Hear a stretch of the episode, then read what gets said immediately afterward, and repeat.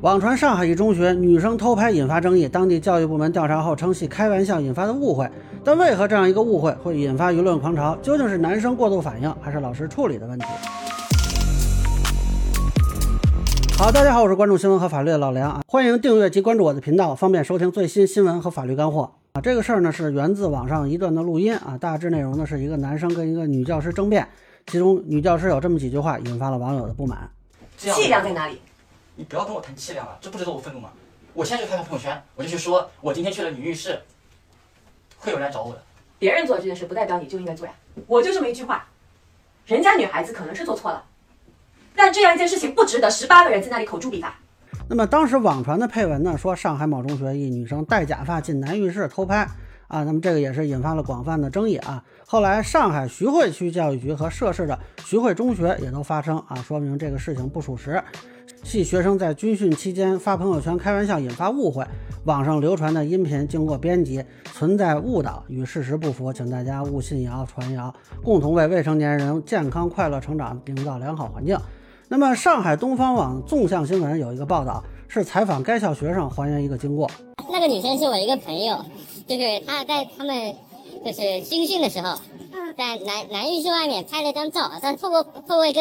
那个电话玻璃的，但啥都看不见，然后就发了个朋友圈，也没说啥。然后那个有些男生就不高兴了，就想，哎，你男生透过玻璃拍女生，那女生也不高兴，那男生也不高兴，然后就去跟老师说，然后老师反过来骂那个学生，说他搞分化，被男生录音了，好像现在他精神状态也不太好就。那么结合网络上传播的一些信息呢，这个事情大致就如官方通报啊，是因为女生发朋友圈开玩笑导致的。但很可惜呢，是官方通报没有舍得说一句是不当的玩笑。那么这个应该是引发了男生的不满。但究竟是这个男生找过这女生沟通，对方拒不认错呢，还是说完全没沟通啊，直接就去找老师了？这个就不知道了啊。那么很多人呢说这么一个误会为什么会引起这么大风潮呢？也有网友问我怎么看。首先呢，我认为这个事儿本身不是一个大事儿，就这个女生她并没有真的进过男浴室啊，只是隔着窗户很远拍了一张照片。按现在通俗的说法呢，就是在这个朋友圈口嗨了几句。那男生这边不满意呢，其实也正常。而且我听了一下，这几个男生跟老师沟通的时候还是挺讲道理的。老师呢，我不是跟您顶嘴，我真的不是跟您顶嘴。我们那我们换一个说法，我们就是假设说我们就只是十八个男生围在一起讨论讨论某一件事，只不过这个声音大一点。您觉得这个说法您能接受吗？不接受。那您就是认为我们就是在对这个事情进行争执，是吗？也不是这个意思。那您能不能再表述一下您这个意思？我只是觉得。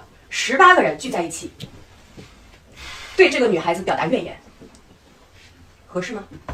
那这个做法啊，在我上学的时候，可能不会有什么性别对立这种问题，但是我们会怀疑这女生是他们家亲戚啊，回头这女生可能就多一外号叫大侄女啊。当然了，给人起外号是不对的，不能这么干啊。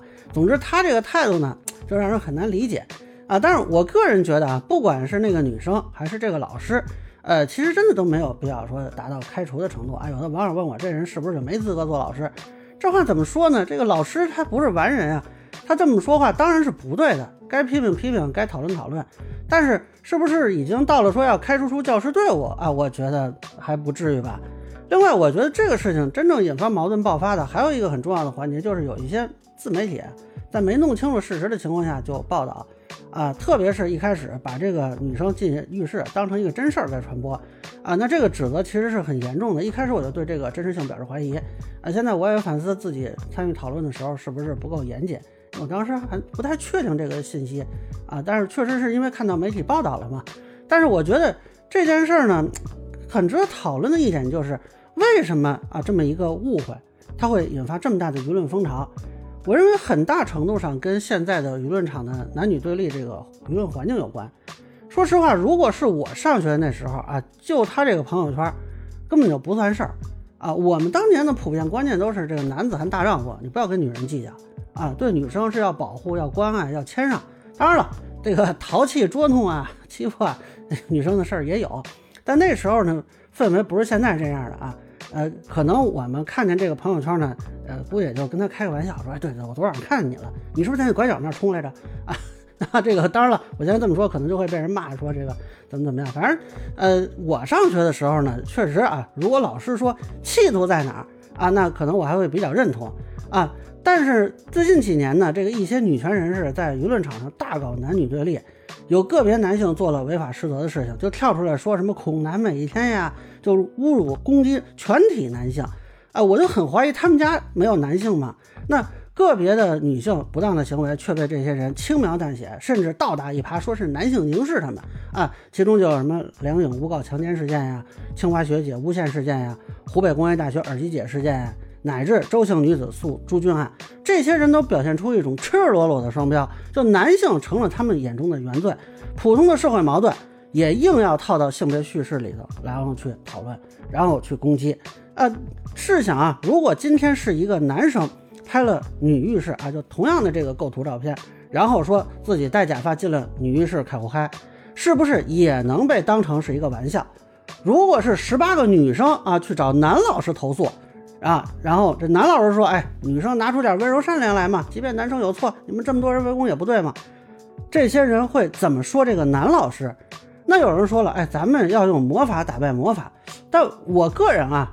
是不屑于跟这些女权人士同流合污的，就他们的做法激起大家不满，难道不就是因为这么做不对吗？不就是因为这是一种极端的做法吗？如果我们也都加入进去，那就让性别矛盾会愈演愈烈。所以我认为很多事情，不管舆论场怎么说，还是应该就事论事。我不能说为了报复一些女权人士的不当言论啊，我们也动辄说主张开除同学老师。那当然了，如果是一些。明显违法失责的行为，像之前有一些人啊，他偷拍啊、造谣啊，都已经被行政拘留超过五天了。通常啊，拘留五天以上的就是情节比较重的。那这种情况该开除开除，对吧？我不认为有什么问题。但是反过来我也要说，就现在一些学校老师乃至执法部门啊，在处理一些男女矛盾的时候，如果做不到一碗水端平，做不到不区分性别同样处理，甚至对女性网开一面，对男性却重拳出击啊。某种程度上也是在为这种性别矛盾推波助澜，所以这位老师的这个做法是不是这样？我想大家自有公论啊。以后也是希望呢，像这位老师这样这种什么啊，就算女生有错这种言论可以得以纠正啊。同时也是希望我们可以脱离这种动辄性别站队的叙事环境。那以上呢就是我对上海女生被传进男浴室事件的一个分享，个人浅见难免说了，也欢迎不同意见小伙伴在评论区、弹幕里给我留言。如果你觉得说的还有点意思，您可以收藏播客老蓝不郁闷，方便收听最新的节目。谢谢大家。